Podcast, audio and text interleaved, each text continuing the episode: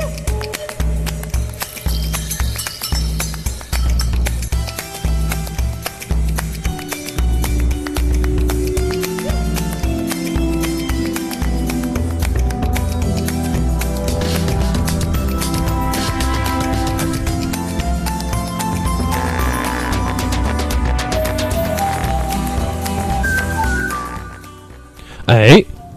哎哎，大家好，欢迎收听每周五的营地啥都聊。大家好，我是小阮。我是瞬间思路，哎不知道在昨天这个激情的夜晚，大家有没有玩《只狼》呢？啊，这个不太重要，反正我没玩啊，就确实没没什么没什么太多时间啊。对，然后怎么说呢？呃，今天这期节目，我相信应该有一些朋友能对我们这个片头的音乐非常非常的熟悉。嗯，你片头这个音乐呢，来自，哎，不对，你怎么都不自我介绍啊？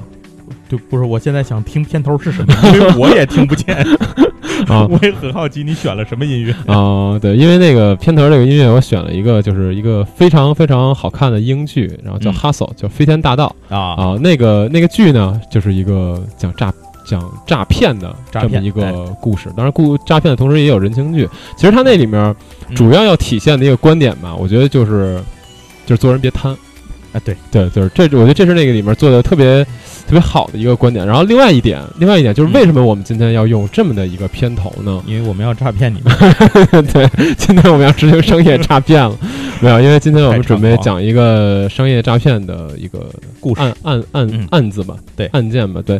然后可能就有我们的听友会说，哎，不对，你们这不是两期节目之前刚做了一个这样什么案子的这种这种节目？怎么怎么又开始重复做了？案子太多嘛，对，这块儿给大家稍微呃，这块给大家稍微说两说两句，就是呃，因为我们我跟瞬间呢，我们两个人现在都比较忙啊，就是瞬间这边呢，因为他有一个就是他的朋友啊，或者说包括你自己参与参与参与制作的一款这个桌面游戏。两个游戏啊其实呃两个桌面游戏在今年呢会上众筹，对，大概是下景片儿吧，对，所以 所以说呢，在呃瞬间这几个月都需要，就比如盯产品啊，比如说跑跑展会啊等等等等，所以非常非常的忙。然后包括他现在手里还有营地的工作，对，其实最这事儿最二的就是嗯已经把那些展会都报完名了，所以到时候如果做不出东西来呢，就 就就是纯傻逼，嗯对对。然后我这边呢，因为我本身营地这边的工作，我有新的项目和新的产品要做，然后同时啊，我自己。呃，现在在一周要上六天课啊，要准备考试嗯啊。至于考什么试呢，就反正就跟未来职业规划相关就行了，就不不具体说了。对，嗯所以我们两个人现在都特别忙。造原子弹，对，就换句话说呢，就是现在我们放在电台这边的精力没那么多，嗯呃然后主题上我们只能尽量说保证保证我们不断更，对，每周五啊对，，嗯所以我们其实想法就是把这个东西会给大家讲更多偏故事性的对东西，对对而不是更多偏时事性的东西。对对，然后就是可能大家希望我们去追一些热点呢，基本我们这儿是不太能追的，就是没没没那么多精力去追热点，然后基本上就是我们去尽可能的做一些有趣的内容，然后在嗯内容上不糊弄大家。嗯，还是给大家带来很精彩的节目，只不过可能跟对，有时事感、呃、热点的跟啊热点的挂钩就没有那么对对对没有那么多了。然后可能等我们俩人都闲下来一些吧，然后对再那什么去。都失嗯业以后是吧？好闲啊，听着。哎，行吧，那就这个前面就是这些废话就说这么多，然后下面呢就进入我们今天要说的这个故事。对，嗯嗯，上次呢，给大家讲了一个这个故事啊，没想到这个案件的故事，哎，比这个不比外星人的故事 差，大伙儿这个 好。奇心还还挺大。的。可说呢，嗯，对，好多朋友的这个留言，我觉得还挺受鼓舞的嗯这个选题。嗯。所以呢，我们这次又在外星人和地球人犯事儿之间选了一个地球人犯的事儿。是，哎这个案子呢，名字现在可以告诉大家，嗯。叫做《硅谷奇迹滴血成金》，这 听着特别像地摊文学，因为这名儿我起的。就感觉是网上随便点开一个什么那种网文，然后什么第第十章，第十章，对对，滴血成金啊，对，然后后面可能就能够扔个法器什么的这种感觉。啊，这个事儿其实啊，先嗯这事儿首先说为什么会选这个案子，嗯嗯因为这和我确实生活当中的一些感受有关系。嗯因为在现在的这个生活里头，我估计各位十之八九家里有老人的也都跑不了，就是有这个微信养生圈儿，哎哎，也有这个东西。那这个嗯东西呢，其实我我以我个人浅薄的理解，都是一帮骗子。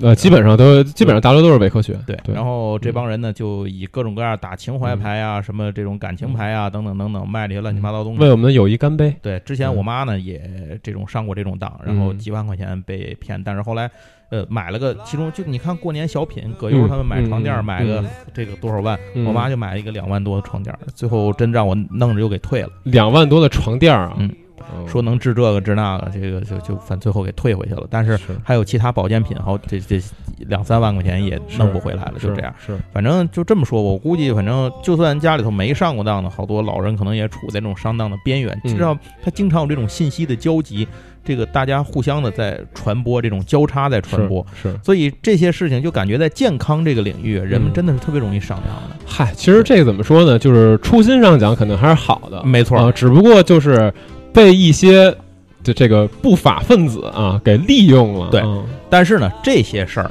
和我今天要讲的这个故事比都是小巫见大巫，小巫见大巫就差差老鼻子了。啊今天这位呢，是可以说是空手套白狼的一个教科书式的一个典范。不是庞氏骗局吗？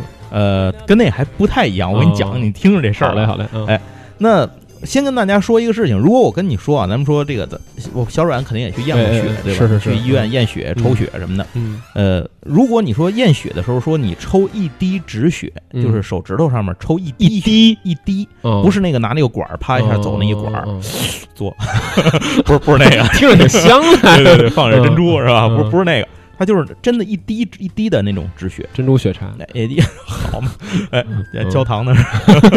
那嗯用这个东西可以检测什么呢？有人说他他说他可告诉你啊，可以检测从血糖、肾功能一直到白血病、癌症，大概三百多项检查，一滴血都能够检查。哎嗯，只需要一滴。嗯，作为非常小作为一个有一定医学常识的人来讲，我知道这他妈是完全不可能的。对对对，基本像咱现在说话扯淡一样，嗯胡说八道。我跟你说这个，你你准得说我扯淡。嗯，但是呢，这件事情如果说有人把它做成了，就是今天的这个哦。故事里的这个人，嗯。他的这个产品就是这么个东西。哎，然后这东西呢，谁谁认可呢？首先啊，传媒大亨默多克认可嚯，投资了一点二五亿美元。哦，在这件事是吗？嗯嗯。谁给他背书来证明他这是嗯。我这东西好啊？我嗯我觉得这东西是是可以。美国前国务卿嗯基辛格。嗯。啊，然后这个 Kissinger 也也干一些这种事儿啊，对。嗯可以，这个挺好。人物呢是个女的，嗯。哎，女强人叫伊丽莎白，但是她后面那个姓儿，哎，她后面应该是姓儿对吧？嗯嗯。前面是名儿嘛，嗯，她的姓儿很牛逼，是嗯福尔摩斯。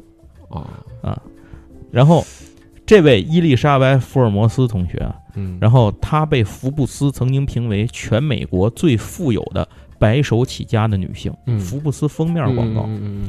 然后克林顿、马云在当时聊天有那个视频，网上可以看到他也是同台的嘉宾，嗯哦，谈笑风生，平起平坐，仨可以，啊华莱士，他是，对华莱士比不上他，可能这会儿嗯。跑的没他快。嗯。然后硅谷呢，这个创业偶像里面就是嗯风头无量，这个人就是嗯明星的代表。OK，啊，就就是这个这个女生就是绝绝对对的白富美，嗯。而且她的财富几乎都是她自己挣来的。可以，就是也不能说白手起家，因为得给大家讲，他这个白手起家是相对他最后挣的那个好几百亿，这个几十亿美元、是好几百亿人民币嗯相比，但是跟咱比呢，人家起根儿可能就已经超过咱们了。对对，那来大家给大家来说说这个主人公他是干嘛的？嗯这个伊丽莎白·福尔摩斯呢，是出生于一九八四年，八零后。嗯，那他的出身很好，他的嗯父亲克里斯呢是在美国国际发展署担任要职，啊，他他的母亲诺埃尔曾经就职于美国国会。啊，确实有官二代，哎，对嗯，他是一个出生在美国的一个标准的白人精英阶层的家庭，就是一个很标准的这样一个。就是看不起川普的那那帮那票人，嗯。然后他，哎，他肯定是因为一会儿咱咱说到，其实现在可以跟大家说，他曾经还助选过希拉里。嗯。然后呢，小时候有人问过他，就是他很小的时候，九岁啊，几岁，嗯。还还是没到九岁，忘了，就问他说：“你的梦想是什么？未来？”这个小姑娘回答呢，说：“我的梦想是要当亿万富翁。”成为 music king，然后结果对方就很奇怪，说：“哎，一般不就说这种伟大的梦，什么美国梦什么的，你不想当总统吗？”这小姑娘说：“我不想。我想当秧歌 star，” 她说：“啊，我我不想当总统。”她说：“我有了十亿美元，总统会来娶我。”然后就他说这话的时候，基本上同龄人那会儿还都撒尿和泥儿呢，你知道吗？就是还那个年代呢。这个就是呃视野上的问题。对嗯，没错，就出生他就在那个角度，人又稍微有点与众不同，视野观点有点不同。对，然后他呢，很小的时候就读完了像白鲸这样的巨著，嗯嗯嗯就是他嗯他很爱看书。嗯，高中的时候，他的学习是高一开始就保持全 A，就是这是真的真本事嗯，对，嗯他是真本事。这个不是那种就是弄虚作假或者空有想法，人还真有这个真本事。，A K A 莫比迪克，而且牛逼的是，他出于个人兴趣，嗯在高中三年自学完了汉语，能说一哦能说非常流利的汉语。对，在高三的时候呢，他自己来中国旅游，嗯，然后顺便还向中国的高校推销推销一个 C 加加的编译器。C 加加的编译器，当年嘛，嗯二零零二年这个考上了大学，嗯。考到哪儿呢？斯坦福。啊，啊，考进了斯坦福。考进斯坦福之后，就获得了总统奖奖学金，然后就是一路这平步青云嘛，是。在一路顺利。就是很呃，算是比较常见的那种精英阶层的这个孩子成长成长经历，是，他非常具有商业头脑，嗯，就是能听出来，高三到中国旅游，还顺便往中国大学卖编译器，这就能够大概想出来。嗯，后来他因为创业呢，就没去念博士。一般嗯来讲，这种精英不就是会会硕士、博士一直就就念下去吗？呃，嗨，就看他看他是怎么选择因为因为博士一般是做学术，他不做学术的话就他没有必要，对嗯。他没有去读博士，嗯。但是呢，他以自己本科的时候刚入本科时的这个水平，就嗯。得到了斯坦福工程学院院长钱宁·罗伯森教授的青睐，嗯，让他破例去补给博士生的项目帮忙，嗯。相当于做这种助理呀、嗯就是这种。嗯然后就在这个地方，这个这个过程里面呢，这个伊丽莎白接触到了血液血液检测的相关的东西。她自己其实有一个非常大的问题，就是嗯算心理障碍吧。她晕针哦也晕血，嗯就是她特别怕，而且怕疼，嗯就是她其实特别怕打针抽血，嗯嗯所以这对她心理上呢就是非常恐惧。嗯所以她就有一个想法，她说要是以后。再抽血的时候都不用那种胳膊上扎一绳，噗给你一针，嗯。然后歘从那个是动脉是吧，嗯做出来那个做一管血出来，然后这样一抽抽好几管儿，有的时候一验血冲冲冲好几管儿，感觉能炖汤那种。然后就如果不这样检查的话能不能验这个嗯。这些病？嗯他就当时这个想法是真的，就是出于一种他自己一个好的意愿啊。是然后他就想到，能不能用手指头上那个验血不疼啊，就相对不疼啊，嘚儿那一下不疼啊。嗯然后能不能用这个东西，而且就一滴一两滴血就能够把这些检测都做了，嗯有没有这种可能性？然后他就觉得，哎，这好像打开了一个新天地。其实后来在对这个就是媒体对钱宁的教授的这个采访里头，他对伊丽莎白最大的印象是什么呢？是虽然他的知识深度储备没有那些学，就是比如博士、硕士这么深，嗯，但是他能用他们想不到的角度去重新解释很多已有的成果，嗯嗯，呃，这是他特别牛逼的地方。嗯还是视野上的，对，就是他能够嗯想，你看见这东西是这样的，他嗯看见这个东西可能能够想到更多不一样的东西，对对，把它变现，变成更多的价值。嗯然后他想出这个想法之后呢，这个想法就越来越深，越来越深。他觉得这事儿可行，他就跟他的教授说，就跟这个钱宁教授就说，他说老师，他说我想开个公司，嗯我想用全新的发明去帮助这个世界。嗯哎这个时候，其实大家听到到这个时候，他的愿望还是美好的。虽然说动机是出于商业的动机，但这是是他敏锐的眼光和个人能力造成的，嗯而且他本身的出发点是好的，所以我嗯觉得到这个时候没有问题。就是一定程度上是抱有社会责任感的嘛，对嗯，所以这个时候我觉得是完全没有问题的。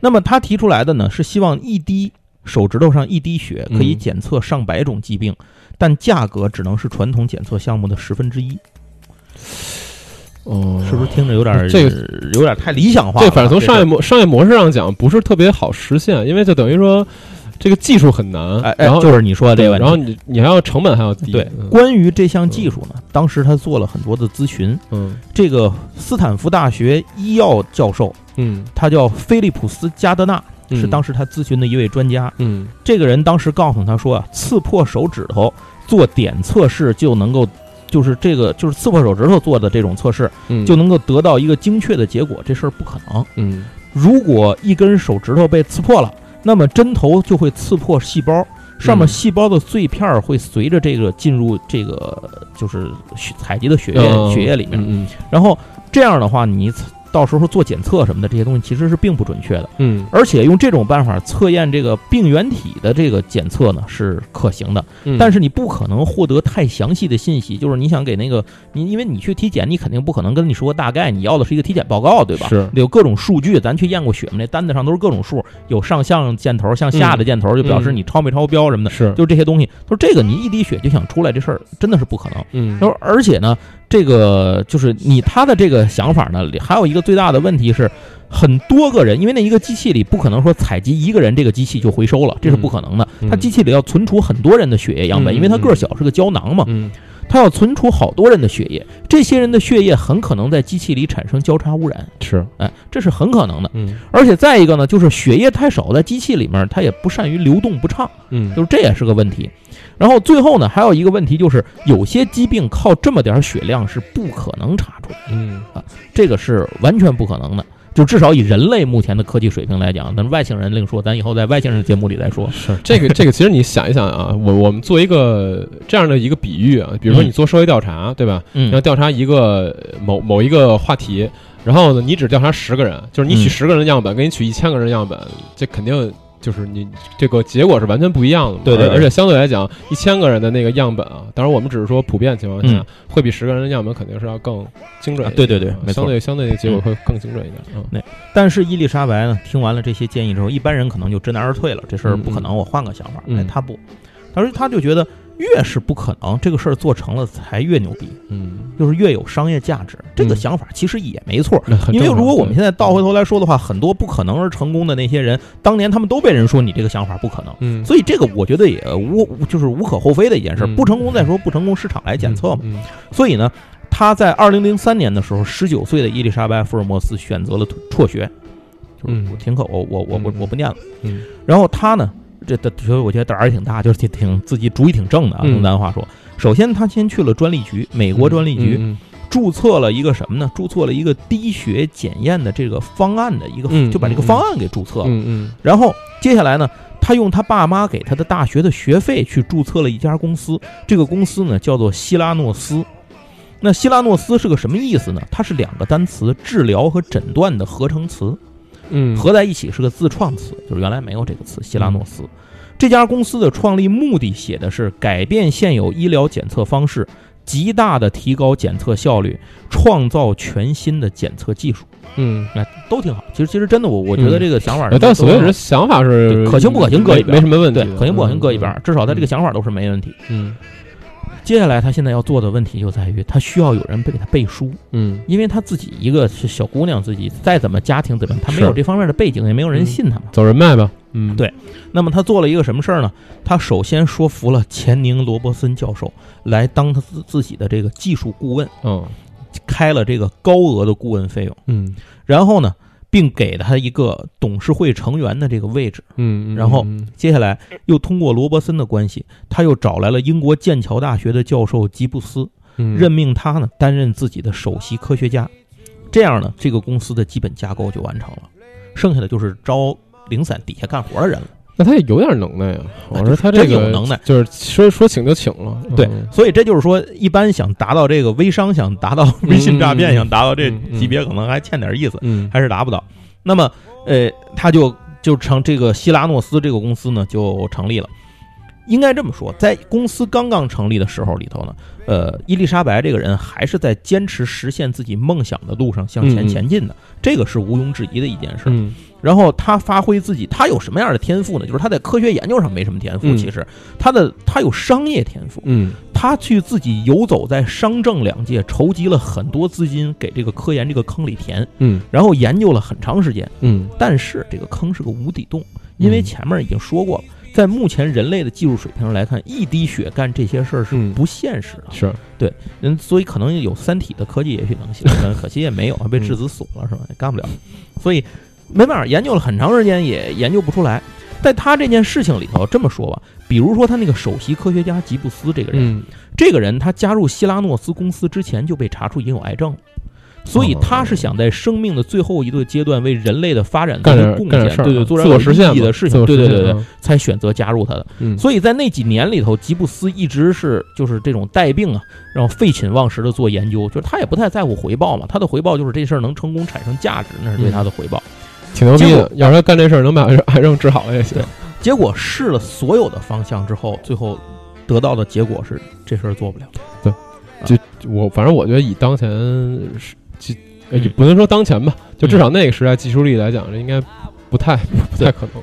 然后这个伊丽莎白的团队呢，总之吧，他最后是研捣鼓出一个东西来，嗯，这个东西呢就是个血糖检测仪，嗯。而且它有两个问题，第一是个头超大，和便携这件事儿不太沾边儿，有点像打印机的水平，个头超大就打印机那意思呢。哦嗯，他说的他说的那个研究一滴血这个研究，哦呃，还包括除了便宜和血量少，采这个采样就是少，然后检测多之外，还有一点是便携。嗯那个机器是一个人一拎就走了的，嗯就跟个包似的。就他嗯他这是他的想法。嗯然后结果他研究出来的东西个头超大，就只能跟个打印机似的扔那儿。然后接下来呢，还有一个事情是，这个东西它只能查血糖，什么也查不了。所以他现在就是说，其实你想，我们那个有的那个社区里头开那个什么老年人保健中心什么的，那就能给你查血糖。你说你说还用他研究这么长时间吗？嗯所以最后就捣鼓出这么个玩意儿，然后最后得到的结果是这个东西做不了。按说这个事儿呢，创业就失败了。嗯但是到这儿为止，故事开始嗯，向咱们要讲的案子的方向去发反展转。了开始。对对对，开始反转，黑化了，开始。嗯那伊丽莎白这个人呢，她是从小有一个问题，就是一路顺风顺水，嗯然后她想做的事情一定能够成功，她无法容忍自己在这件事情上的失败，明白。就是说我一定要成功，只有成功没有失败。所以呢，他就做了一个二十六页的 PPT 来讲自己这个东西实验取得了新阶段性的这种突破呀、成果呀什么的，然后靠着自己的三寸不烂之舌去游说、去说、做演讲什么的。就是编的是吧？对，编就是他想把这个一个这么大个儿的一个血糖仪这么个玩意儿，伪包装成他自己说的那个东西。他唯一的办法是靠什么呢？就是靠说谎。嗯所以他用这些东西去去说，最后真给忽悠来了他的第一桶金，嗯，六百万美元的投资，挺多的。其其实挺牛逼的，我真觉得挺牛逼的。那么从总之啊，从二零一三年开始，这个伊丽莎白的公司呢就开始用各种的谎言去包装自己，一下就打响了名堂，因为他这东西太牛逼了。嗯他高调的宣扬自己的发明，就说这个东西叫他给了一个名字叫纳米血滴技术。首先你听不懂是什么，嗯，但是你知道纳米很牛逼，嗯你也知道血这个血滴是什么，加在一起你就觉得是个高科技的事儿了，对吧？？嗯然后任何人只要从手指尖儿提取一滴血液，这个检测仪就能查二百多项疾病检查。这个希拉诺斯公司的取血方法呢，是用一个这种微型的血液存储容器，长度大概是一点二九厘米，嗯其实就是个胶囊，嗯稍微大点儿的大胶囊，你就这东西。然后那个他那个宣传节目里，就是就是伊丽莎白本人对着那个镜头在那喊，就是大声的那种非常振奋的说。嗯他说：“我要用便携便宜的血液检测来扰乱医学界，反正就就是嗯就是这个，嗯就是我来了，你们就嗯就看着牛逼吧，就是这种感觉。嗯在美国，一般人做血液检测啊，一次大概平均需要一百二十美元，嗯，他这个你知道多少钱？二点二点九九美元，二点九九美对元，，是不是极具诱惑力？如果跟你说，你就是如果它是真的的话，你花二点九九美元能做一百二美元那 那他妈这何止是有诱惑力？对在美国呢，血液检测这件事情一年的产值收入大概是七百五十亿美元。嗯所以福尔这个伊丽莎白福尔摩斯的这项技术如果推出的话，专家预估这个市场份额它能抢走百分之七十，嗯，这还是保守的估计。他他要是真能做到这样的话，就是颠覆业界。对那么伊丽莎白怎么做呢？就是因为这事儿他做不到嘛。嗯那他这取了一滴血之后怎么办呢？血液如果不够，往里怼生理盐水，冲它的量。如果嗯机器里出现交叉污染，就当没看见，只当没出现如果有员工反对，立刻解雇，但是解雇之前要签一个极其严格的保密协议。嗯如果一旦员工泄密，会受到就是非常严重的法律的追惩的这个问题。嗯，好，封了你的嘴之后，给你钱，滚蛋走人。他这六百万美元基本都干这事儿了。嗯，然后他做了一个这个，就是他等于他做跟大伙儿说啊，他做了一个，我做出这么一个东西来。这个东西的概念是便携，一滴血便宜，价格低，能查几百项疾病，嗯这个市场诱惑力太大了。咱刚才说了，七百五十亿美元啊，你七百五十亿，你百分之七十的份额，你说这真是吃嘛嘛香？嗯天天豆浆喝两碗，喝一碗倒一碗都得，你信吗？所以这样的话呢，就不用他去找投资了，嗯。投资人来找他。是。啊，就坐着等着，你只要讲故事就行了，投资人来找你。那掏钱上套的这家公司呢，非常有名，在美国，嗯。它叫沃尔格林。那大家咱们可能不太清楚嗯。沃尔格林是干嘛，我去查了一下沃尔格林这家公司，它是美国最大的实体连锁药店。嗯。基本上呢，这个啊，首先说它创办于一百多年前，嗯。非常有历史，而且它覆盖了全美百分之八十的家庭生活圈，嗯就基本上是咱们小区出来看便利店那个感觉，就就是那种感觉。嗯嗯，出门你就有这个药店，所以这个沃尔格林这家公司以什么态度来接触它呢？是以那种如果我慢了，这就让别人签了，所以我赶紧求着你把投资签了，我要拿钱赞这来做这件事儿。是然后通过和奥尔这个沃尔格林公司的合作呢，伊丽莎白·福尔摩斯这个名字就开始家喻户晓了，在嗯美国，美国人把她当做什么人来崇拜？女版乔布斯。嗯哎而且在这个阶段里头，你所以说这个人特别有自我打造的意识。我是觉得做就是骗这件事儿，嗯。真的是咱看赌王什么的，做什么都好，嗯。你首先自己不能 low 了，是，就是你自己如果都不信，这事儿就没戏。你。那个人设必须要到位，对对对，会经营自己，没错，对。就对，这这话说的对，他得嗯。会经营自己。是。然后这个伊丽莎白这个人呢，他在这个阶段做的事情是什么？既然你们把我叫做女版的乔布斯，嗯。那么我就刻意顺着媒体需要，你媒体想要什么，想看见我什么样，嗯。我就往这个方向走。嗯，他在这个时候，穿一黑毛衣，哎，对他一直在公开场合经常会穿一个高领的黑色的毛衣，嗯然后强调自己，宣布自己是个素食主义者，嗯。而且，呃。经常在很多场合说自己从来不休假，就是这种一直工作狂等等等等这些事，就是刻意模仿乔布斯嘛。嗯嗯。然后，那么在这个过程里，他的企业也在不停的变大，就是您可想而知吧，拿了钱了，你还那么几个人，肯定也不行啊。嗯然后，他招募了好几百个员工，嗯，那这些上几百位员工是干嘛的呢？主要是市场营销和企划人员。嗯嗯嗯然后他甚至还委托了一个奥斯卡获奖的导演，那埃罗尔·莫里斯，嗯，然后聘请他来帮自己拍了一个纪录片。专辑电影，哎，嗯对，对对，呵，你也可以干这行。哦 然后，哎，用这个形象来打造和包装自己，就嗯一切都是往最好的方向。就是说白了，他把钱都花这儿了，你知道吗？是就是这是一个标准的行骗的路应该数。就应该这么说，他这个公司啊，或者说他现在的这个整个商业的思路来讲，嗯只需要干这件事儿。对对，没错，嗯。然后这个沃尔格林这家公司签完了之后，跟他签了个协议嘛，这不是签了一个合同嘛，就觉得抢着宝了，我操，嗯这没让别人抢先，太牛逼，一学我挣了，挣了。嗯。然后呢，为了让他的产品快速铺开，嗯，沃尔格林快速公铺盖，对快速铺街，然后去他砸了一亿美元。嗯。这一亿美元干什么？是在他各家的线下连锁的这个实体店里面呢，开辟一个专区，嗯。这个专区就叫滴血检测区，是。那像滴血认亲的似的，滴血检测 DNA。检测，对。嗯。患者可以到这个地方用一滴血二点九九美元的这个价格去享受快捷还便宜的血液检测服务。嗯。啊，说白了就是干这么个事儿。嗯但是有人就就就各位就能想到啊，嗯他这都是假的，他那个机器只能查血糖。嗯，那到这儿不就露馅儿了吗？就是他，你真得把那机器摆过去啊，那嗯你人到那儿一测测不出来，这不扯淡吗？这就是说他心理素质好，脑子聪明。嗯你觉得要露馅儿了，他觉得不能露馅儿，嗯他用什么办法呢？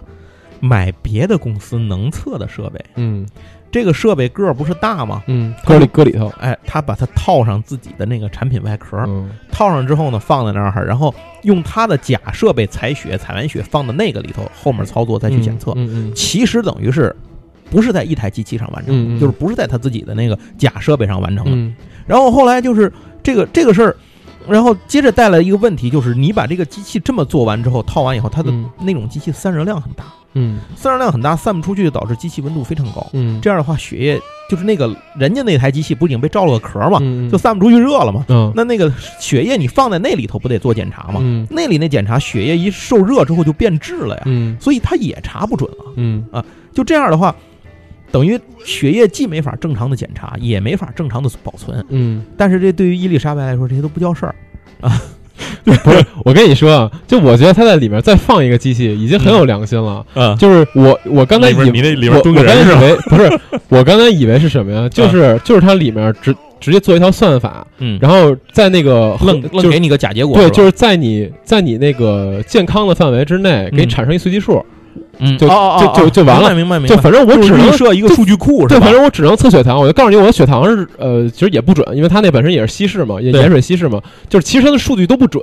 对但是但是他从他自己的说法上来讲，他没说谎，嗯他只告诉你说一滴血我可以给你查两百多项数据，嗯准不准我可没说，对吧？他其实没说谎，呃对，但是一般来讲，作为医学检测来讲，其实他要这个事儿不用说出来，你也应该对说的对对对是准的。对对是，但是你可能也在一个合理的区间误差就从值里，逻辑上他没说谎，对对对对嗯对，只能这么说吧，在逻辑上没说谎。嗯然后这个事儿，反正就是对于伊丽莎白来讲呢，能不能测准这事儿不重要，重要的是把这个形式要推过去。是，然后就有人问了，说那你说做这个东西，这些人都是傻逼吗？就是从来也不来看看你做这东西是不是，投了那么多钱，你做东西对不对？你里头那个东西送进去以后怎么检测，怎么嘛，你什么样？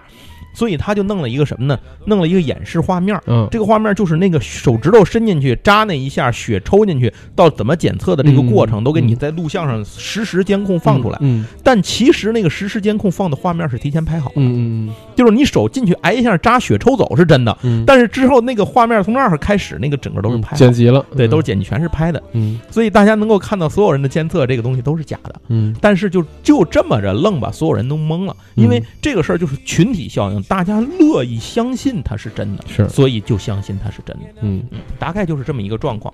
而且呢，他有了这招之后，当时在做这件事儿的事情的公司不止他一家，嗯但是其他公司呢，实在没法做到这么牛逼，就都被干死了。嗯 他呢，就成了美国当时最受瞩目的独角兽的项目新星。啊嗯其实到这儿呢，基本上就已经明了了，就是他这个机器狗屁都干不了，而且基本能测点东西呢还失误，就是胡扯。嗯，所以如果你查错的话，基本就是一种变相的谋杀了，可以可以这么说。但是在这个过程里，伊丽莎白·福尔摩斯主要在干什么呢？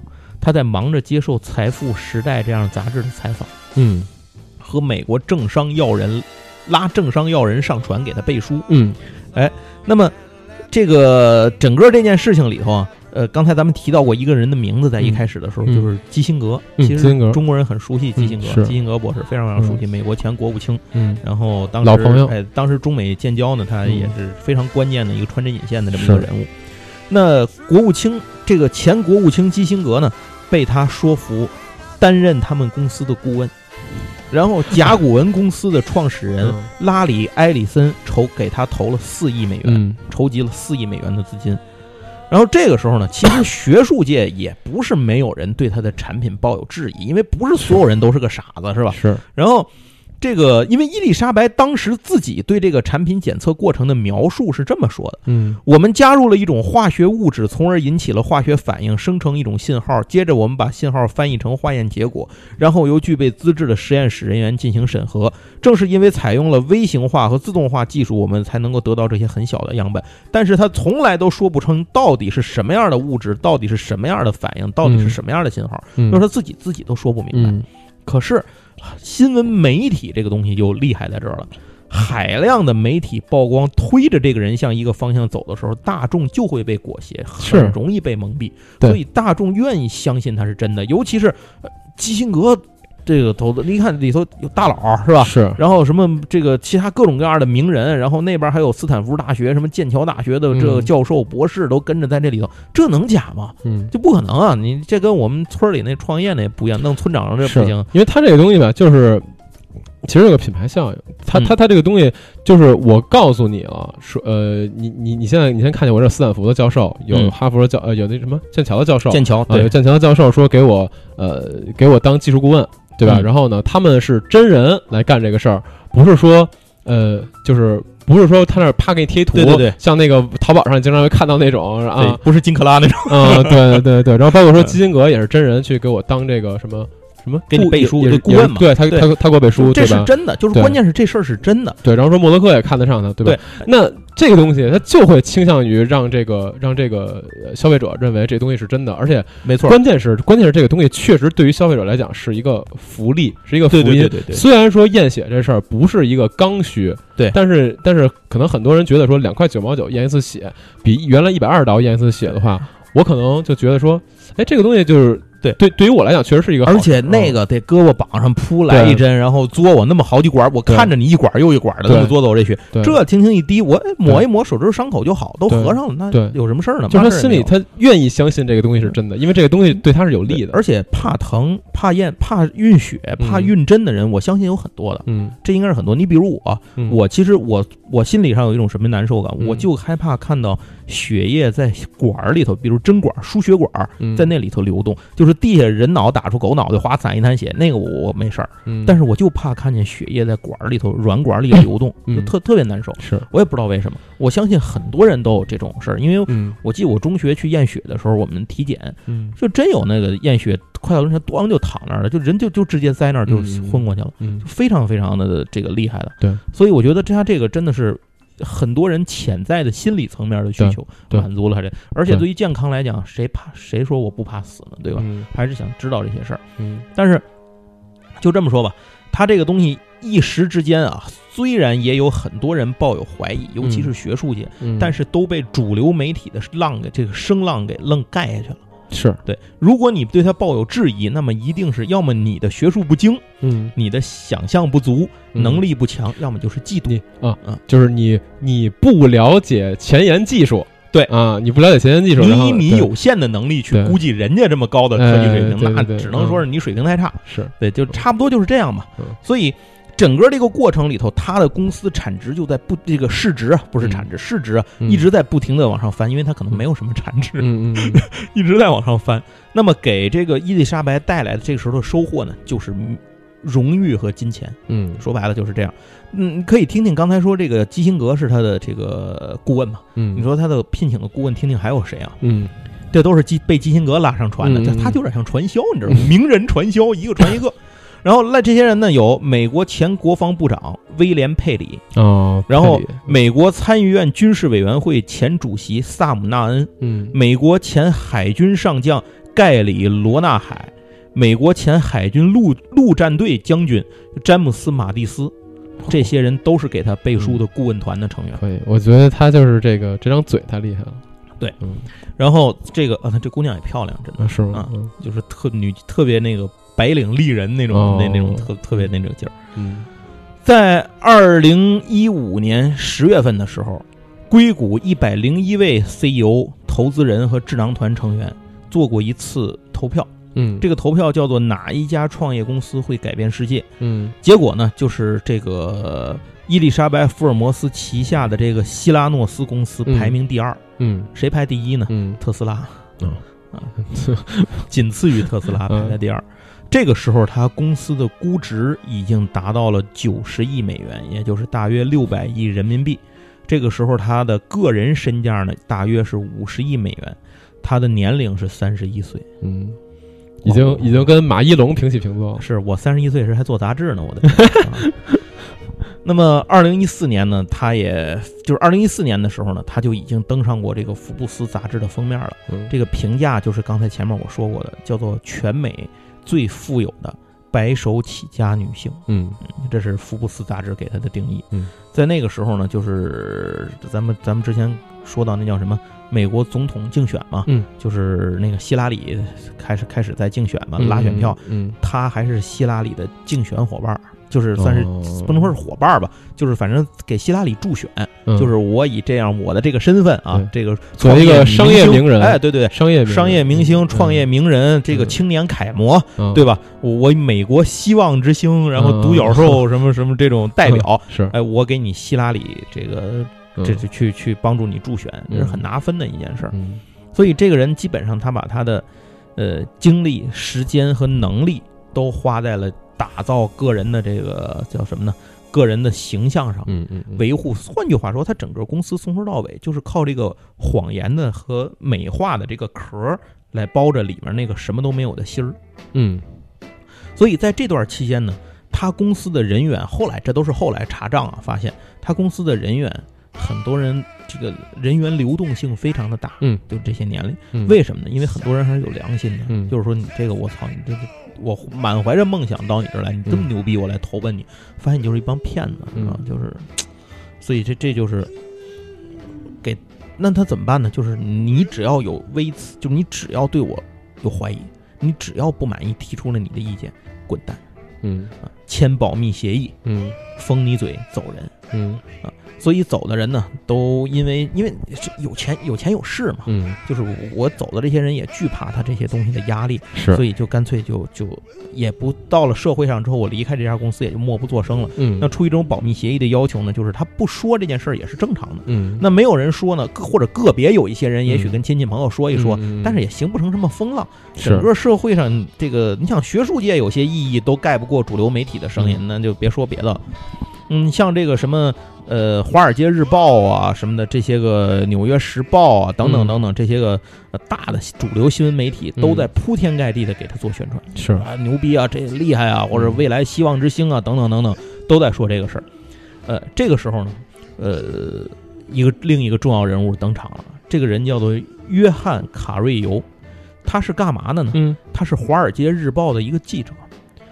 啊，这个人啊，嗯。本嗯。这个人本身呢，他的新闻采访偏向的就是揭露黑暗面儿，嗯。揭露这些个就是他叫揭黑记者。嗯，其实听起来有点像崔永元。嗯。啊，就是干的差不多类似这个事情。这个人两次得过普利策奖，哦。啊是非常牛逼的华尔街日报》的王牌记者。是，但是比较尴尬的是，《华尔街日报》是力挺伊丽莎白的，就是相当于他自己东家，就是自己这买卖老板都是 是挺伊丽莎白。商业价值高啊，对啊，就是就是，而且在他决定去调查这件事情的时候，他们的东家就是《华尔街日报》刚吹完一轮，嗯。所以这个就就就很尴尬。另外还有一个呢，就是他要面对的一个问题是，这个伊丽莎白·福尔摩斯的手下嗯。旗下拥有一个天王巨星级的律师团，嗯，这其实可以想象是吧？什么呃什么什么，就是最最强法务部 是不是？啊，对对对，就就是就是嗯这大概就是这种感觉吧，嗯。就是他拥有一个特别特别牛逼的一个律师团给他护驾，嗯。呃，可以，其实啊，我估计在这些年里头也大大小小少不了出事儿。是，你不可能就一点事儿不出，顺风这顺风顺水，怎么能摆平？啊？一方面靠钱，一方面不就得靠嗯。耍流氓吗？用法律的武器耍流氓嘛。嗯。对吧？所以他做这件事情的时候，他有一个特别牛逼的这个律师团给他护驾。嗯那么在，但是这个就是这个约翰这个记者呢，嗯，可能对于他这样的人来讲，就是越有这样的事儿，可能越有挑战性。哎，就是我反而你越这样保护你，说明你越心虚。嗯哎，那这样的话，我就要查查你到底怎么回事，因为嗯他接到了很多投诉，就是发现了一个什么投诉情况，就是有人发现那个机器那个检测那个机器那个东西并不准确，嗯。他收集到了一些案例，很多人说你这个查的不准，就是我有这个病你没查出来，或者你查出来一病我根本没有，嗯。呃，就是就是这种事儿，你知道吗？然后后来他觉得这个东西越来越多，不是个例，嗯。所以他觉得这里一定有问题，就开始查。那么查询的方法呢是非常的困难的，因为呃这些人大多隐姓埋名，不能说隐姓埋名吧，大多不会去说起这件事儿。嗯。而且即使你找到了他们，他们由于受到那些个法律方面的压迫、威胁威胁，嗯或者说是由于签那个保密协议的这些东西的压力在身上，呃都不能够跟他说，就是无可奉告，没办法，无可奉告。所以用了三年多的时间，这个约翰·卡瑞尤这个记者呢，一个一个的走访他能找到的知情人，嗯，就是一个一个去磨，用多长时间？三年。三年。对然后哦在这三年的时间里呢，终于开始有知情人，尤其就是之前伊丽莎白手下的前员工站出来愿意作证，指证当时他到底在干嘛。他这个事儿居然能在好几年里面都就是没有败露的迹象，对呀、那真的是有点儿。所以他嗯其实你的感觉这个东西也有点像庞氏骗局，是，他就是击鼓传花嘛。我我天，这个花一早晚有一天会鼓会停，嗯我估计他自己也明白，但是他停不下来，他不能停。所以他就一直只有往前走。那往前走，为了不被宣破，他就得再往身上加壳，一层一层加这个保护壳，嗯，然后一层一层走，但那个芯儿永远没有，嗯。真正的东西永远是空的，就就是这样，早晚有一天会被人扎破的时候，他现在就是差不多就是这样的一个情况。这些前员工呢，其实大多数人都受到了这个伊丽莎白的这种威逼利诱。嗯，其实伊丽莎白在这个过程里啊，她也收到了消息，说有人现在调查你，嗯。因为这事儿有像灯的就有像火的，是。你保不住这个密，尤其你在大规模的走访这些人，他能听不着消息吗？嗯一定会知道。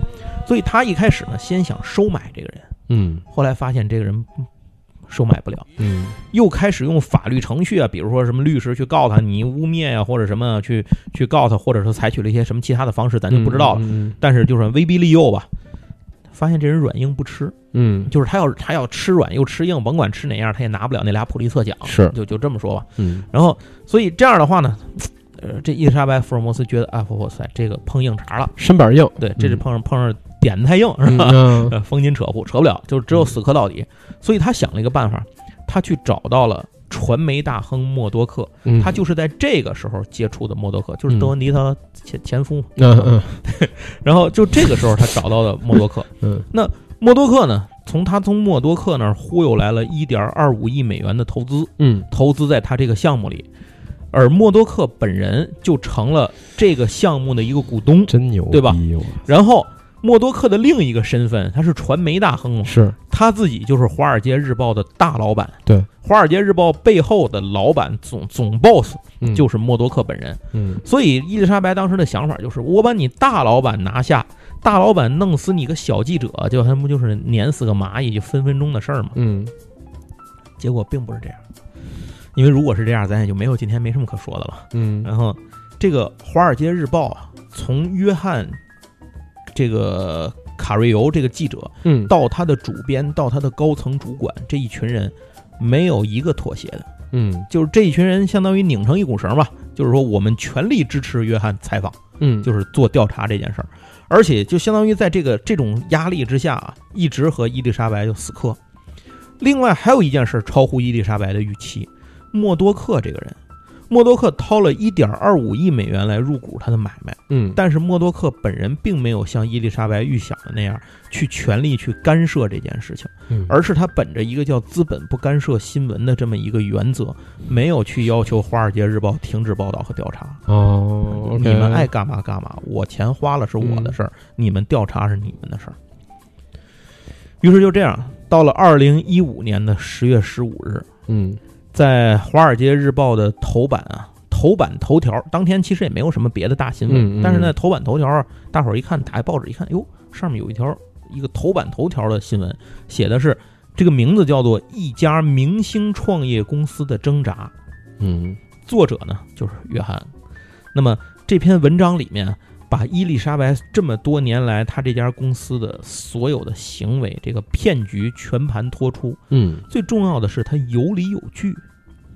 这里面有很多人的这种证词和调查结果的数据，引用了四名前员工的证词，对他的这个行为进行了质疑，然后证据充足，逻辑缜密，可以令人信服。嗯那这当时美国举国哗然，就是这相当于是一个明星企业，就是突然间就一下就倒了。这个人他在昨天还是个标杆啊，嗯，就是在这份报纸出来之前，他还是一个呃，美国可能我估计得有很多年轻人的这种楷模，或者说嗯我梦想的模板。我将来要成为一个什么人？我要成为一个伊丽莎白·福尔摩斯这样的人。对吧？对，创造一个他这样的奇迹，商业奇迹，做这些有有利于社会、有利于人这个人类生活上的这种价值的这种东西。嗯，突然间一切三观尽跌，是吧？一一下全反了。那这个事儿爆发出来之后呢，当然很多人也不信嘛，就嗯说：“我操，你你一个《华尔街日报》一家一个记者调查，你就说这个是人家是这样，那你万一你胡说八道呢，对吧？你这这么多大佬什么的，商政两界大佬都在说不是，嗯，都给他背书，你凭什么你说是就是呢？但是呢，他这篇文章实在是理由逻辑嗯严谨性、理由充分的程度实在是太好了，嗯就是基本是无懈可击。嗯，那这这就是专业，我觉得这这就是牛逼，就是专业。嗯所以这个公司这篇文章呢，里面就是说，这个希拉诺斯公司收到的血液样本，只有很小的一部分是用他们自己家机器测的，就是废话，他只能测血糖嘛，别的测不了。后来他可能又能测点别的东西，但是可能很少。绝大部分都是用他们买来的其他公司做的这个商用分析仪来进行的测试，是就是他们所谓送到实验室这个事儿。那这个比例是多少呢？就是他用自家的产品和别人家的产品来做测这个检测的嗯比例是多少呢？是十二比二百。嗯也就是说啊，这个希拉诺斯的检验项目只能检验出这个只能用的这个血抽上来的这个血液样本的百分之六是他们自己做的测试，嗯，准不准？您先搁一边啊，就是他连做都做不了，他只有百分之六是自己做的，百分之九十四是用的买了人家机器来来干这事儿做这事儿了。所以这个报道一出啊，就真的是引起轩然大波。那希拉诺斯的估值，当时的它的市场估值受到影响，嗯这个影响有多大呢？当时咱们先说九十亿美元，对吧？嗯当天跌到八亿美元，当天跌下来，然后是当天吧，反正不一定九十亿对跌到八亿，八亿，一天蒸发了百分之九十的估值。不一定是一天吧，反正就是那几天里，就是这个事儿一出来，文章报道这个发酵的这嗯这个引起这像潮水一样的这种，它其实就感觉像往池子里扔了一块石头，嗯然后这个一圈圈波浪就就激起来嘛，嗯就这几天的时间里头就蒸发了这么多，嗯然后很多人就开始。就是你有人这么说了，有理有据，对吧？那肯定有嗯很多人也有不信的，就有信的。嗯有的人就开始说：“哎，对呀，就事后诸葛亮嘛，就说嗯哎，对呀，这个我也觉得是有问题，是吧这你妈嗯，我就觉得还还会有一些人跳学三百，你看我那天跟你说，老刘嗯一滴血嗯什么三百个检测，能可能吗？不可能啊，还会有一些人说，还会有一些人跳出来说啊，正常，我早就这么觉得了啊！。对对对对对，嗯就是肯定有好多这种人，，但是他带来一个效果，就是这些人很多人自带了一些嗯证据出来。嗯。啊，逻辑上的一些一些观点或者什么证据，很多人开始去反推伊丽莎白·福尔摩斯之前这么多年的所作所为，发现漏洞百出，因为他实在是太假了这件事儿。嗯以前不推是因为没人推，嗯，现在你只要推就发现有假的，就是嗯。他现在相当变成东南西北墙一块儿拆了嘛。是，比如啊，这个董他的董事会成员嗯全都不是做血液研究方面的人。嗯，换句话说，你一个公司做，咱们知道成立一家创业公司，你的董事会成员必须有技术人员，就是你嗯核心技术必须掌握在你董事会成员里。所以，但是你董事会成员没人懂，这事儿就嗯很奇妙了，是吧？然后接下来给这个公司做投资的这些大的风投公司，嗯没有一个是原来做健康领域投资的，是，投什么的都有，就是没有在健康投资。为什么？就为什么没有这个领域的？他们嗯为什么不敢找？原因很简单，因为这些董事会成员跟这些投资公司根本不懂血液检测。嗯这个伊丽莎白是靠一张嘴忽悠来的，嗯但是忽悠来的前提是你不能懂，否则我如何忽悠你？对吧？这个逻辑其实挺好想明白。你不能比我还懂，那我他妈怎么忽悠得住你啊？嗯对吧？你一看不就是发现我是假的了吗？那这个过程里头呢，伊丽莎白也动用了自己的律师团进行反击啊，包括公关团队去操作呀，让这些政商两界大佬出来给他站台啊。最重要的是，他还操作舆论去抨击《华尔街日报》和约翰这个人，就是给他抹黑，说他有这儿那儿有问题，作假证据，他就是急功近利，为了拿我们看不，就是我们现在发达了，你看我们创业和比较问形象标兵，然后你有人就看不上了，想借着踩我们，他想打造自己的名声。等等等等啊，就是干尽了，什么事儿都干。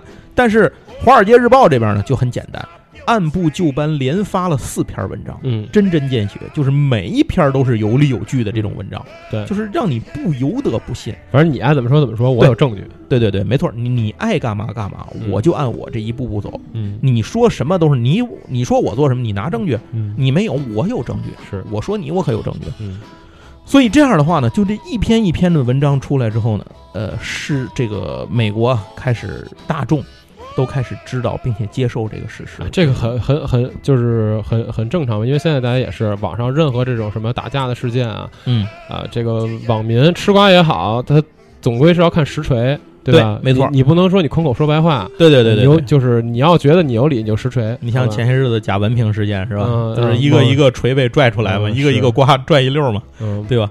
那这件事情里呢，接着到这个时候啊，福咱们前面说福布斯不是有过发布过一个对他的估值嘛？嗯福布斯重新公布了对伊丽莎白企业的估值，嗯财产评估价值为零，嗯嗯，彻底变成零了。嗯因为呢，呃，这个《财富》杂志呢也发表了新的文章，嗯然后称他为世上最让人失望的领导者。嗯呃，默多克呢，这个时候割肉出局，嗯投钱我不要了，嗯，认亏一个多亿美元我不要了。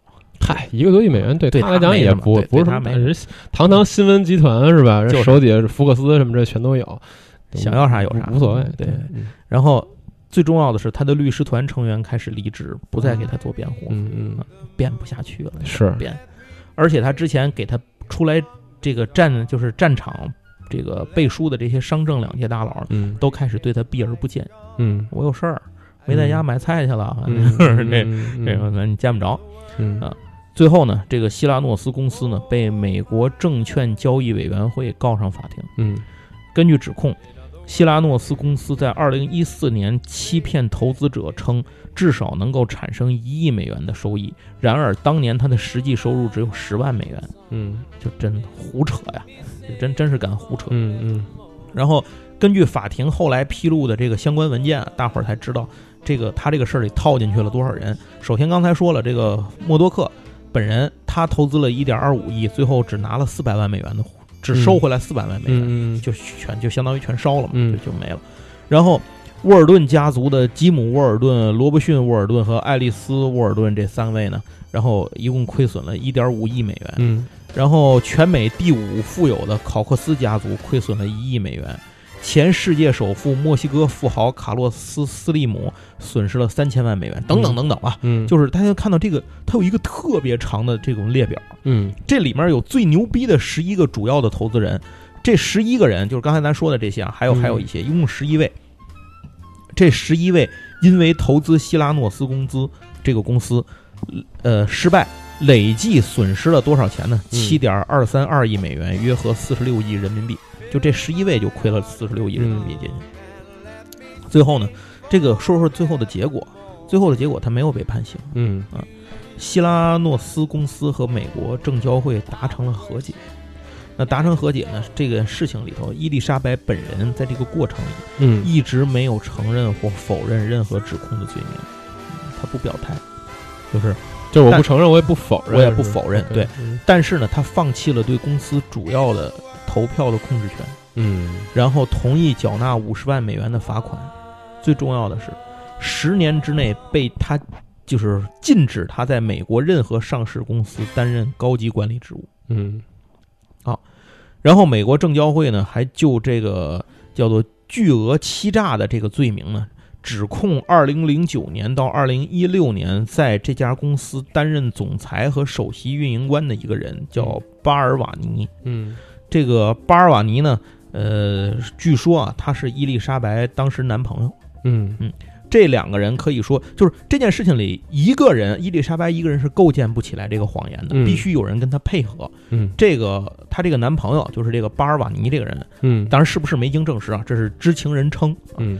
这个巴尔瓦尼这个人就是跟他搭伙来搭这个诈骗架构的这么一个人，嗯，所以没有他这件事儿，伊丽莎白一个人干不了。合伙人，呃，合伙人就是嗯。诈骗合伙人，嗯。然后美国合伙人，然后他他这个就他相当于他们两个人是一起合谋来做的这件事儿，新西方，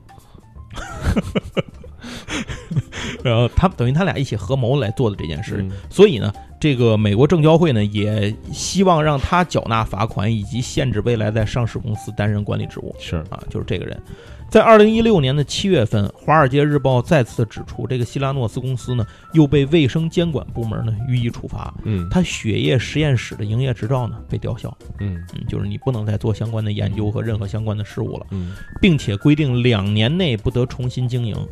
然后呢，这个伊丽莎白本人呢，也在两年内不得拥有或运营任何实验室。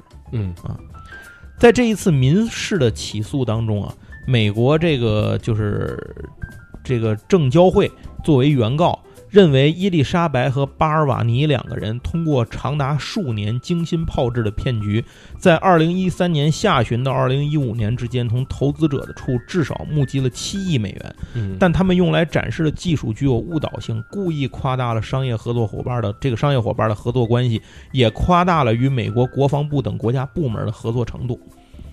所以差不多这件事情到这儿呢，算是一个终局啊。嗯这个呃，美国民众呢，就是等于大家都知道了这件事情，然后他这个呃叫是什么呢？这树立起来的希望之光的这么一个新形象，嗯嗯嗯呃，基本上就彻底灰飞烟灭了。嗯大家就认清了这个事儿到底是怎么回事儿。还是这种看得见的比较实在。对，像这个马一龙这种，在二零一八年的时候啊，这个约翰写了一本书，叫做《滴血成金》嗯啊。这本书呢，呃，发售横扫全美排行榜。那么他这个三年时间里啊，就是这本书里面披露啊，他三年时间里走访了多少人呢？一百五十位知情人。嗯然后出版的这本书呢，就大火嘛，嗯就是大家都想知道这件事儿到底是怎么回事儿。亚马逊二零一八年最佳图书，时代周刊二零一八最佳图书，金融时报二零一八商业类最佳图书，华盛顿邮报二零一八年最佳图书，华尔街日报二零一八年最佳图书，比尔盖茨二零一八年推荐图书。是 然后，比尔盖茨为你背书。对对对，然后呢，这个电这个书也要被拍成电影嗯，啊，他要被拍成电影。说这个拍成电影，我还真的蛮想看的，挺好。这感觉有点像是猫鼠游戏什么的嗯 那那种感觉。谁来主演？就是谁来演伊丽莎白这个人呢？是那个詹妮弗·劳伦斯，哎呦，大表姐啊，对大大表姐，大表姐来扮演。所以我个人真，据说他这个里头整个电影的这个卡斯非常强，大表姐看着看着可不像商业精英。打扮打扮血还行。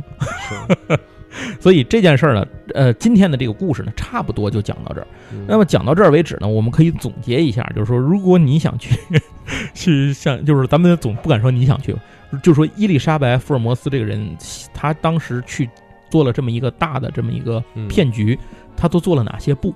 嗯第一步要有一个好的故事，是，这个非常重要。如果你没有一个故事，你就没法带人入局。这是每一个创业者需要的。其实路演不就是干这个？嗯每一个创业者对吧？不就是去去找投资，不就是讲故事吗？咱们经常这么说，去找投资就是讲故事，然后或者是你像众筹，对吧？嗯最简单的众筹，那不就是也是一种找投资吗？其实，那他不就是讲玩情怀、讲故事，把你带进来，同感情况下，你才会嗯更愿意去掏钱嘛，对对吧？然后这个第二件事儿，你要有一个好资历，嗯什么意思呢？就是说这个。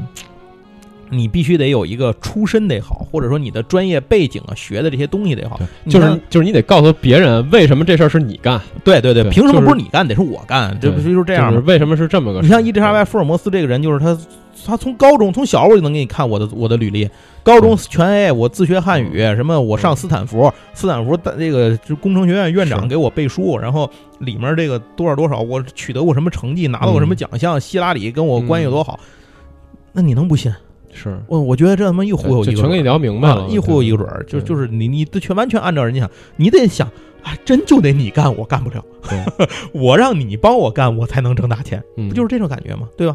然后接下来第三点，你必须有一个特别炫酷的概念，这个嗯概念听起来就得牛逼，让你似曾相识又无法确定的知道你这东西到底是什么，对，就是而且你还不嗯好说出来。是，就反正你跟投资人聊嘛，一方面你这东西你这点子必须得牛逼，但是牛逼是一方面啊，嗯人家还肯定得给你问清楚了，说你这个痛点多大不大呀，市场大不大呀，对然后你这个拿出来之后。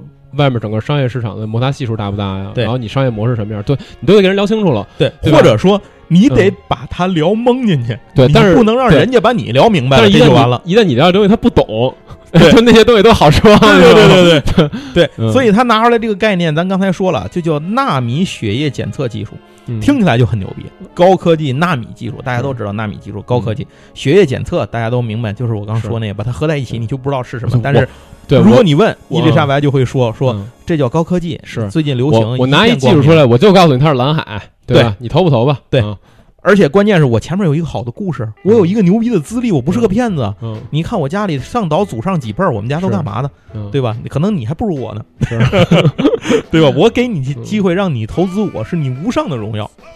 我操，要能忽悠到这地步也挺牛逼的。我操！你刚才说那美国那个连锁那个嗯那个开药铺那个，嗯不就是上赶着来的吗？是那当时那真是签合约都怕签晚了，慢一步让别人签了，我不亏抓大发了。抓紧过来投一投一 天使轮，投一对 A 啊，轮就。玩了命了，赶紧赶紧削尖脑袋。当然，他这个确实就是他这个点子吧，如果是真的，那他就真真是医牛逼了医医学奇迹。是，真是太牛逼了！而且他不光是医学习，它有极其强大的商业模型和这市场价值。对就是这个真是傻子都能觉得出来，这事儿这事儿赶紧去，就是不能让别人让出去。对，所以这事儿也不无可厚非。出了这事儿是假的，剩下没什么不好，嗯 对吧？就是说我做了一个计划，明天就能登月。除了这是假的，这就跟说打篮球投一球出去，除了没进哪儿都好。对，就说我做了一计划，明天就能登月嘛，一切方案都好，只要月亮是方的，咱就能登上去。可惜不是，月亮是圆的，所以就就这么个问题。嗯，那第四项啊，第四点要学会自我造势，嗯媒体曝光必不可少。其实大家，咱们这个故事整个讲完，大家能听到这个故事里面，从一开始到后来，从他发现这事儿不成开始，嗯，全都靠忽悠。对，其实这个事儿你我我觉得我听完最佩服的还是他对于自己的这个经营能力，就是他一个整体的运营能力。对啊、是应该我觉得应该说这个是他在整个这个事件里面就是做的特别牛逼的一点。我们不不讨论那些负面的东西，对，就讨论这个，就说他为什么么能骗成？是就是为什么说这件事儿三年，就是嗯至少说那个人那个记者他调查了三年之后，嗯这个事儿才真的被曝被曝光出来，对，对被曝光出来。为什么之前这么多年嗯，啊他都没出事儿？这是怎么做到的？或者说出的事儿他怎么给摁下去的？对对对，嗯就他怎么处理掉的，这都是一个需要他的需要他的运营能力，包括说他的运营团队，对吧？对人家呃，为什么人家为什么死心塌地跟着他，是吧？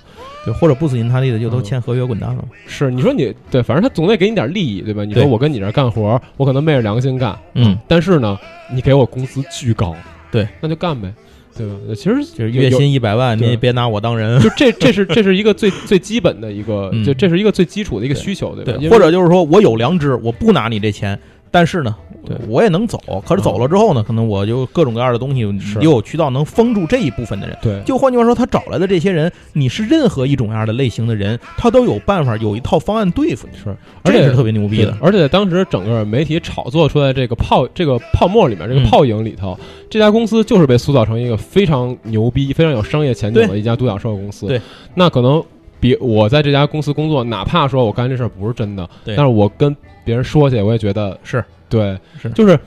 我我我举一个不太举一个不太好的例子啊，就啊这个例子肯定是不切不贴合，嗯就是比如说像腾讯这家公司，嗯呃腾讯这家公司可能在很多人的眼中吧，就是它的就是那个口碑吧，嗯，没有没有那么好，就嗯别人老说说啊腾讯抄袭什么之类的。是但是不管你怎么说，这家公司就是中国现在互联网顶尖的公司，对，游戏游戏的巨鳄，没错，对吧？嗯你我我跟别人说，我说我在腾讯工作，别人他可能就是要羡慕，高看你一眼。对，就是高看你一眼，对，这我觉得这个是你拦不住的。这东西就叫什么？就叫给你背书了，嗯，对吧？对，所以这就是就好像出了一张牌，吕法师营地说好，那他就是好，我操，嗯对吧？嗯，所以这个事儿就是相当于整个这个滴血成金的这个、嗯。这个案子，嗯。呃，从头到尾就告诉我们，如果是像伊丽莎白这样，她是怎么成功的？她就用了这四点成功。嗯，所以，当你在生活里头，我们如果在遇到这样的事情、这样的人的时候，可能多想一下，看他是不是符合你在经历的这件事儿，别人给你描述的一个美好的蓝图，嗯，这个人是不是符合这四点？嗯。假如说符合的话，你最好自己想一想，是。啊你又不懂，对方一切都是他提供的，啊，这这个就是无限美好，对。回报高昂，哪有这么好的事儿？这就是搞搞搞投资的人，他们自个儿得得能认清楚这个事儿，因为因为现在很多这种创业者吧，说说实在的，他嗯。这个就是做 BP 的能力是做 BP 的能力是很强，是啊做 BP 做这种宣讲能力是非常强的，但是实际上这东西它最后能不能弄就是得出来，我能把一分说成一百分儿，是这是个牛逼的本事。对，否则的话，你有个一百分的产品，你只能说成一分，你就生生饿死，看着那个一分的人嗯去挣钱去，嗯没办法，这是这就这样。所以这说，呃，我是觉得啊，这件事情，一个是告诉我们刚才那些事情，另一个就是说，就创业这种事儿，还是踏踏实实点儿好。否则，无论你就像就有如伊丽莎白·福尔摩斯这么牛逼的人，最终还是得栽。对，因为这个事儿吧，他其实就是是一从商的人他才干得了，你要嗯真是一搞技术的人，你可能还真干不了这事儿。啊，是对没错没错嗯。所以你说一开始听他里头说像剑桥的那个那个教授什么的，嗯就是他就是，实际我就是想实现人生价值嘛，我就真的是是为这个，我也不图别的。嗯但是对于伊丽莎白来说，她的人生价值可能就在她光鲜的那一面上，嗯，不在她背后的那些东西上，她不太在意那些。是，嗯，啊，他这个，嗨，反正我听完之后，我也我也觉得有有一个点吧，其实也是嗯。算给咱们一个比较呃普普呃怎么说呢，比较普世一点的一个、嗯嗯嗯。一个一个，我不能说普世价值，就是一种普世的一个观观念吧，嗯。就是就是这个人吧，嗯。还是最好得能接受自己的失败，对，哎，对对你说的这个得能自己接受是就是你得。你得接受自己不是一个无所不能的人，这人就是你要是吃屎都得吃屎尖儿，这活不下去。对对，行，那今天的故事就讲到这儿，咱们嗯。下次节目再聊。以后还有还会有机会分享更多的故事。嗯，对好，那这个今天的故事就先到这儿吧。如果大家喜欢的话呢，以后这个模式我们觉得还是可以再多做一做，涉及到各种各样的领域嘛，不一定非得是。呃，什么盗窃呀，什么或者说商业什么的，什么都有可能啊。对对对包括以后我们还有其他的一些企划，但是可能呃以故事这个形式去呈现的话，然后对，然后还有大嗯家，如果您有什么好的点子或者是想法，也欢迎留言告诉我们。上回有人给我留言说，就你们可以做一些自然方面，什么通古斯之类的，通古斯大爆炸。那不对，那不又回到嗯行为上这就变成那个了。可以，没问题，可以做。对，反正就是更更更多的方面吧，我们觉得多元一点也好。嗯好，行，那这期节目先到这儿啊，感谢大家收听，我们下期再见，拜拜拜